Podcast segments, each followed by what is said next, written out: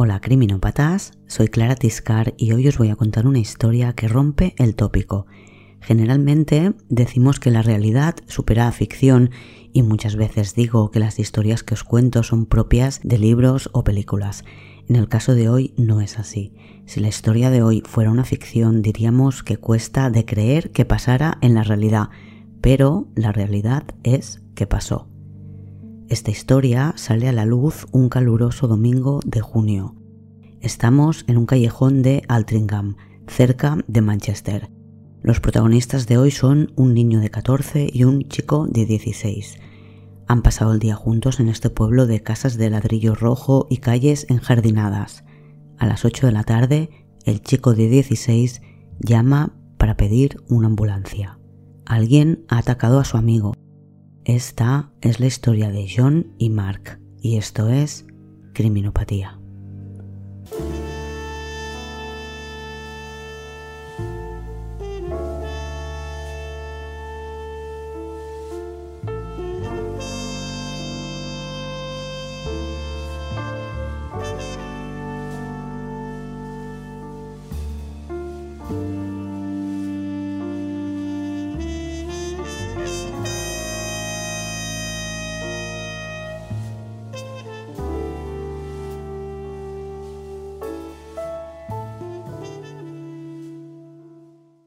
Es domingo 29 de junio de 2003 cuando una ambulancia acude a tratar de salvar la vida a un chico de 14 años que está herido muy grave. Tiene una puñalada en el pecho y otra mucho peor en el abdomen. Hace casi media hora que le han atacado. Ha perdido mucha sangre y lleva mucho rato inconsciente. Con él está su amigo, que sin saber cómo atenderle ha quitado el cuchillo de la herida y encuentran el arma tirada en el suelo Trasladan al chico al hospital donde lo operan con urgencia. La puñalada del abdomen tiene 15 centímetros y le ha perforado el hígado y atravesado un riñón. Le tienen que extirpar la vesícula biliar y durante la operación sufre dos paradas cardíacas. Su amigo Mark, de 16, explica que todo fue muy rápido. Estaban en un callejón sin salida en el barrio de Goose Green. Cuenta que habían estado paseando, viendo tiendas y de repente, mientras estaban en este callejón, entró un hombre y apuñaló a su amigo. Le describe como un chico de unos 20 años que vestía vaqueros negros, una sudadera negra con capucha y quizás una gorra verde.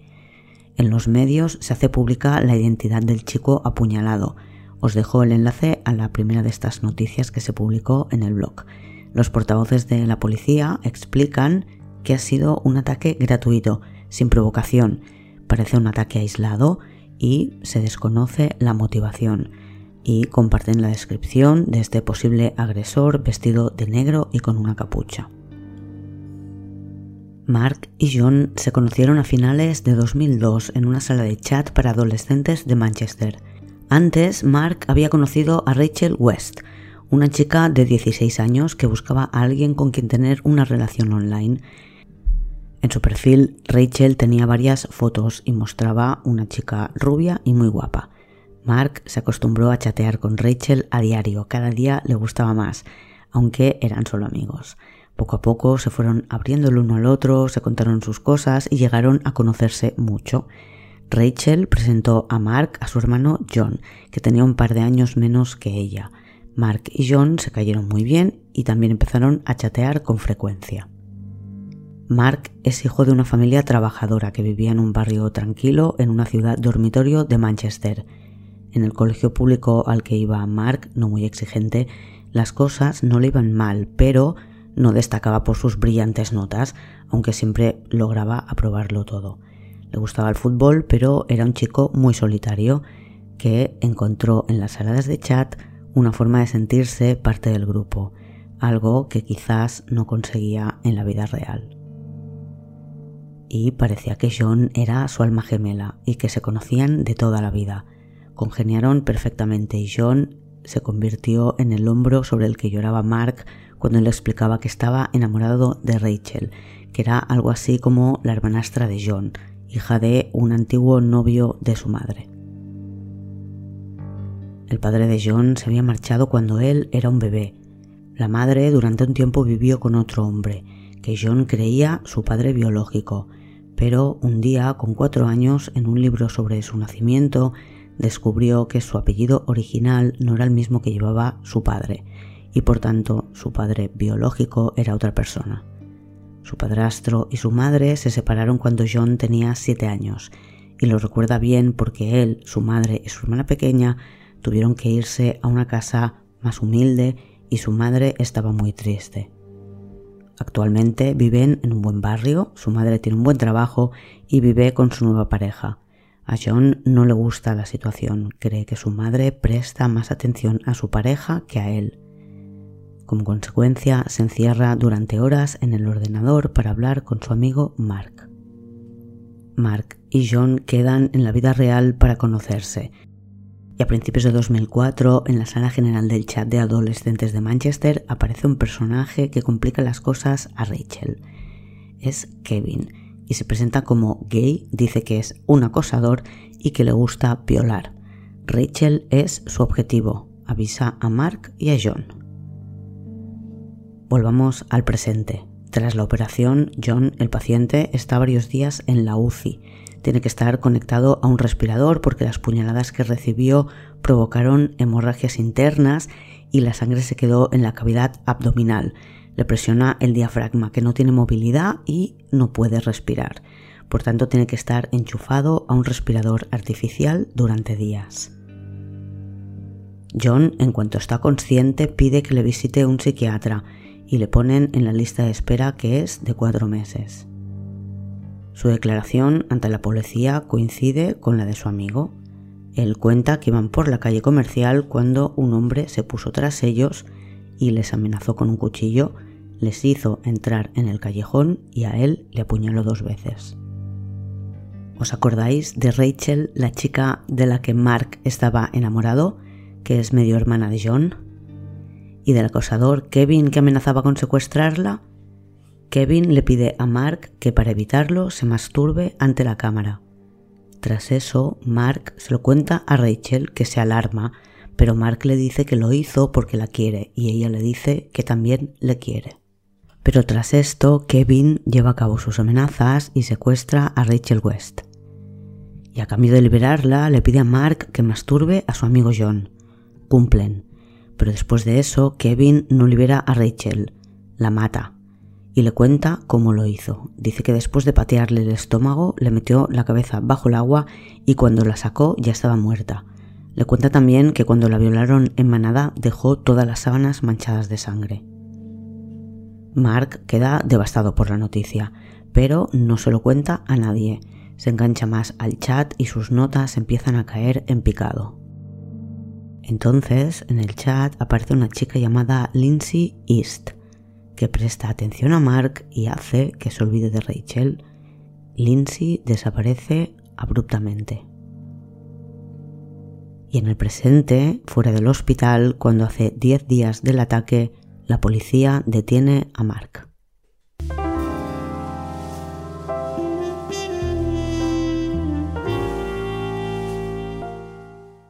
Tras el crimen y tomarle declaración a Mark, los investigadores analizan la escena, el arma y buscan imágenes en las cámaras de seguridad.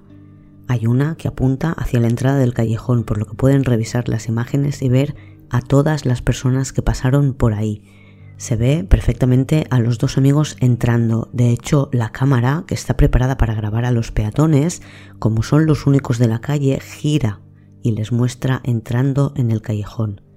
Nadie entra con ellos y nadie entra después de ellos. 25 minutos más tarde se ve a Mark asomando la cabeza de nuevo y la ambulancia recibe el aviso casi a las 8 de la tarde. La cámara muestra que desde que entran hasta que llega la ambulancia, seis minutos después de la llamada, estuvieron solos en el callejón. Creen que después de apuñalarle, Mark esperó unos 20 minutos para pedir ayuda. Semanas antes, en la sala de chat, tras la desaparición de Lindsay, llegó Janet Dobinson. Los chicos están cada vez más enganchados al chat, Mark, según Vanity Fair, es un chico poco agraciado físicamente. Tiene la frente muy ancha y mucha inseguridad en sí mismo. Pero en el chat todo cambia. Mark se lleva la comida al ordenador y John directamente ha dejado de comer. Apenas duermen por la noche, pero la adicción les aporta la adrenalina suficiente para poder funcionar sin mostrar síntomas de cansancio. John pierde peso y una profesora le observa hace días y ve que se aparta del grupo y que se queda solo en los rincones leyendo cosas sobre temáticas extrañas como enfermedades mentales y se lo dice a la madre de John. La madre empieza a prestar más atención al comportamiento de su hijo y en el chat Janet Dobinson le hace una propuesta a Mark.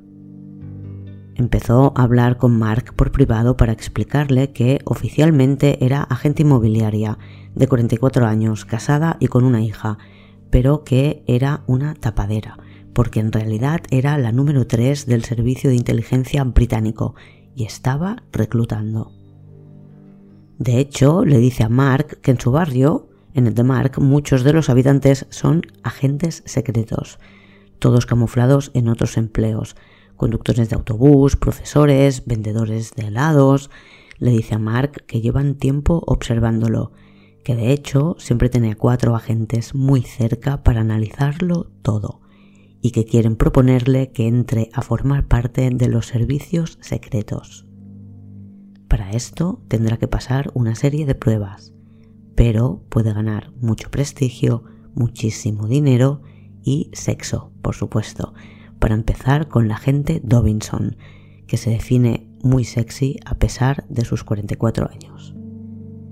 Y a Mark le interesa la propuesta. Tras la confrontación con los vídeos de las cámaras de seguridad, Mark acepta que fue él quien intentó matar a su amigo Dice que lo hizo con un cuchillo que había comprado en Trafford Center esa misma mañana acompañado de John. Antes de eso, la policía ha presionado un poco a John para que diga la verdad y, todavía en el hospital, ha confesado que fue su propio amigo, Mark, quien le apuñaló. Pero no sabe las razones por las que Mark lo hizo. Solo cuenta que le dijo que le quería y después le apuñaló. Y que él le gritó le pidió que llamara a una ambulancia porque se moría, pero Mark solo se arrodilló a su lado y le pidió que confiara en él. John le dijo, ¿me has matado? Y Mark contestó, no digas eso. Y después perdió el conocimiento. En el chat, Janet Dobinson le dice a Mark que una de las pruebas que va a llevar a cabo es ser el protector durante unas horas de un activo muy importante para el servicio secreto. Su nombre clave es James Bell, de momento no le puede dar más información ni detallar en qué consistirá el servicio, pero le promete varios millones de libras como pago si lo consigue. El chico acepta y en otra conexión recibe el encargo de sacar a su amigo John del colegio, con la excusa que quiera y pasar el día a salvo. Y Mark lo consigue, va al colegio de John y dice que tiene que acompañarle al dentista en el colegio le dejan salir y los dos chicos pasan el día en casa de Mark. Janet Dobinson aprueba el test de Mark y le confirma que John es James Bell, el activo más importante del servicio secreto, y le promete revelarle este secreto. La madre de John, alertada por el colegio y como no acaba de tener claro con quién ha pasado el día su hijo, mira en su ordenador Ve que la persona con la que más habla su hijo es con Mark, aparentemente un chico de 16. Pero también habla, por ejemplo, con una mujer de 44 que dice ser espía y bromea con haber sacado a la reina de la cama. Y que alarma a la madre de John con su último mensaje. La mujer promete revelar el mayor secreto del Reino Unido si mientras lo cuenta tienen la cámara encendida y le muestra algo de sexo. La madre de John lo primero que hace es sacar el portátil de su hijo de la habitación y desconectar el modem. Después se pone en contacto con los padres de Mark. En un principio las dos familias se caen bien, se ven similares y creen que no puede ser malo que sus hijos solitarios sean amigos. Pero, por supuesto, les prohíben volver a hablar con Janet Dobinson y les advierten de los peligros de hablar con desconocidos en Internet. La madre de John, para que no todos sean castigos, invita a Mark a pasar un fin de semana en su casa. Durante el fin de semana que han pasado juntos, los chicos han estado viendo vídeos porno y practicándose sexo oral el uno al otro. Los padres deciden, no sé si porque tienen todos los detalles, que no habrá más invitaciones a pasar el fin de semana juntos. Pero a cambio, Mark descubre por qué John es tan importante para el servicio secreto. Se entera de que es el único que sabría acceder a una caja fuerte que se encuentra en el fondo del Atlántico y de la que saben muy pocos países. Solo una persona por país tiene la clave para acceder. James Bell es más importante que la reina y por eso vale más de 500 millones de libras y John consigue burlar la restricción de su madre y conectarse a Internet cuando ella está dormida. Han pasado unas tres semanas desde la detención de Mark. Janet Dobinson no apareció cuando llegó la policía tras el apuñalamiento. Tampoco contactó con él los días posteriores. Por supuesto, no estaba en la comisaría cuando le detuvieron y no parece que haya ningún movimiento que vaya a sacarle de la cárcel. Era lo que ella dijo que ocurriría. Mark, asustado por verse solo, sin que los suyos le hayan rescatado, decide hablar. Y les cuenta a los policías que es agente del servicio secreto, concretamente el agente 47695. Dice que le encargaron que matara a John. Mark, después de ser detenido, había dicho que escuchó voces en su cabeza y que por eso mató a John pero los médicos especialistas no se lo creen. Después de escuchar que es un espía, la policía piensa que es otra excusa para quitarse la culpa de encima, pero Mark les dice que todo ocurrió por chat y la policía tendría, en este caso, que poder comprobarlo. Y unas semanas antes, Janet Dobinson le hace a Mark el encargo más difícil. Le dice que tiene que matar a alguien. Mark pregunta si eso no sería un asesinato. No en este caso, le responde la espía. Le dice que ya tienen su número de espía, será el agente 47695. Después de cumplir con su misión, le recibirá el primer ministro, que era Tony Blair, y le pagarán 80 millones de libras. Su objetivo es John, alias James Bell. Dobinson cuenta que John tiene un tumor cerebral que está creciendo muy rápido y que tienen que eliminarle antes de que cree un conflicto internacional por revelar su secreto. Y unos días después, chateando con Mark, John le dice que está agobiado porque fue al médico, le vieron un tumor y cuando ha vuelto han visto que ha crecido mucho y él cree que va a ser algo malo. La confirmación del encargo y la planificación de cómo lo van a llevar a cabo tiene lugar la noche antes del apuñalamiento, el día 28 de junio. La espía Janet Dobinson le pide a Mark que el día siguiente lleve a John a un sitio tranquilo y que compre un cuchillo y guantes. Lo que viene a continuación es una traducción de la conversación del chat, con mis acotaciones para que se entienda. Empieza a las 8 y 50. Mark pregunta dónde comprar un cuchillo y la espía le dice que en Boots encontrará. El aspirante a espía, Mark, protesta. Morirá en medio de Alti. Janet Dobinson, la espía, le contesta, por favor. Mark, pero es lo que pasará. La espía preguntaría si no fuera importante y el aspirante dice, lo entiendo. La espía le da a elegir Trafford o Manchester. Mark, ¿quieres que lo lleve a Trafford y lo mate allí? ¿Es lo que me estás pidiendo? La espía, sí. ¿Y entonces le dejo allí morirse? No, quédate con él. ¿Qué hago después? ¿Busco ayuda? Y la espía dice, yo te enviaré ayuda. Más tarde, a las 9.23, ella pregunta, ¿puedes apuñalar a alguien? Y él contesta, no lo he pensado realmente. Y la espía, pues piénsalo, por favor. Mark, vale, bueno, he visto un montón de pelis. Y la espía, vuelvo en 10 minutos, piénsalo. A las 21.57 vuelven al chat. Espía, cambio de planes, no lleves guantes, saca el cuchillo y di que lo has cogido. Y Mark dice, vale, pero solo tendremos mis huellas dactilares. Y la espía, él llevará guantes. Mark, vale. Espía, tienes que parar y alejarte con 69-69. Y Mark, ¿y cómo lo dirán? Y la espía, lo escucharás. Al día siguiente, Mark cumple con lo establecido, queda a las 11 de la mañana con su amigo, van a comprar un cuchillo y hace que John lo elija elige uno de 15 centímetros. Después Mark se siente mal y tiene que sentarse. Le dice a John que es por algo que quizás tenga que hacer. John no dice nada. Después, en Aldringham, dan vueltas durante buena parte del día hasta que Mark conduce a John a un callejón en el que no les ve nadie. Ha esperado tanto como ha podido, pero nadie le ha comunicado el código por el que tendría que abortar la misión.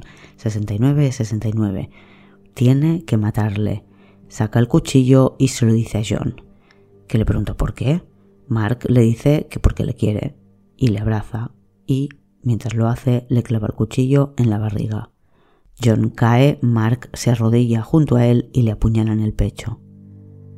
La agente Dobinson le dijo que ella estaría entre los policías que le detendrían, que no se preocupara por nada, pero ya hemos visto que no apareció. La policía, después de que Mark cuente que le han reclutado para el servicio secreto en una sala de chat, investiga en el ordenador del chico y descubren que tiene un sistema de copias de seguridad muy sofisticado. Destacan que no es nada propio de un ordenador doméstico y menos de un adolescente, pero precisamente gracias a esto recuperan todos los chats y pueden analizarlos. Obtienen 133 gigas de datos, 56.000 líneas de chats que leer y estudiar. Se dan cuenta de que alguien ha engañado a Mark, le han pedido escenas explícitas de sexo ante la cámara y posiblemente se trate de un pedófilo. Llaman a un especialista en inteligencia criminal que analiza todas las conversaciones de chat y que nota algo muy interesante. Muchas de las personas con las que hablaba Mark cometían la misma falta de ortografía. En lugar de escribir maybe, escribían my bye. Y se daba sobre todo en una serie de personajes que habían formado parte de esta trama de cibernovias secuestradas por acosadores violadores.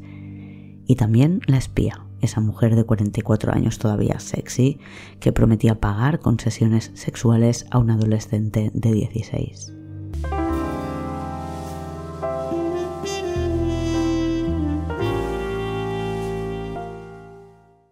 Y encuentran algo más, la dirección IP desde la que se ha escrito esos mensajes. Y descubren que es el ordenador de la casa de John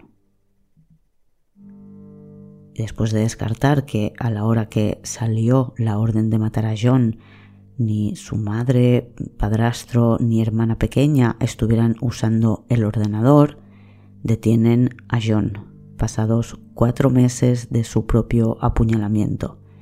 Y John lo reconoce todo rápidamente. Descubrieron que John había creado 193 personajes, cada uno con su correo electrónico y los había usado en algún momento en el chat. Hacía entrar y salir personajes y no perdía el hilo de dónde había dejado la historia de cada uno, pero es verdad que las biografías de sus personajes, inspiradas en películas o en vida real, según contó él, eran propias de un niño de 14 años, inteligente, sí, pero a quien falta rodaje para poder crear tramas realmente verosímiles y por tanto creíbles. Sin embargo, conseguía algo que no todos los escritores logran hacer, que cada personaje hablara con voz propia. Por ejemplo, su señora Robinson particular, la agente Dobinson, siempre escribía en mayúsculas, hablaba de una forma más adulta y regañaba a Mark cuando escribía mal o decía palabrotas. Pero, curiosamente, John no pudo evitar que un error ortográfico le delatara las historias que le contaba a Mark a través de los personajes con los que Mark chateaba y que eran siempre John van más allá de lo que os he contado hasta ahora en esta historia. John manejaba bien a sus personajes, pero tenía poca imaginación a la hora de ponerles nombre. Tiene dos chicas llamadas Rachel, Rachel East y Rachel West, que sería como decir este y oeste. La policía, con tantos personajes, tuvo que montarse una pizarra con papelitos de colores y flechas uniendo los distintos personajes para poder entender la trama que había montado John. John no va a la cárcel debido a su edad, tiene 14 años, pero Mark sigue privado de libertad en un centro de menores hasta que llegue el juicio. El 28 de mayo del año siguiente, 2004, tiene lugar el juicio. Mark se declara culpable de asesinato en grado de tentativa y John se confiesa culpable de pervertir el curso de la justicia y de incitación al asesinato. Durante el juicio les llaman chico A, a Mark y chico B a John. La madre de John explicó que quizás a su hijo le había afectado algo que le ocurrió de bebé. Contó que le había secuestrado su propio padre y que le había sometido a abusos sexuales y físicos. El juez dijo en la sentencia que los escritores luchaban por construir historias tan apasionantes como la que el niño se había inventado él solo. En esta historia se juntan dos elementos imprescindibles para que funcione. John necesitaba vivir a través de sus personajes y acaba envuelto en su red de mentiras.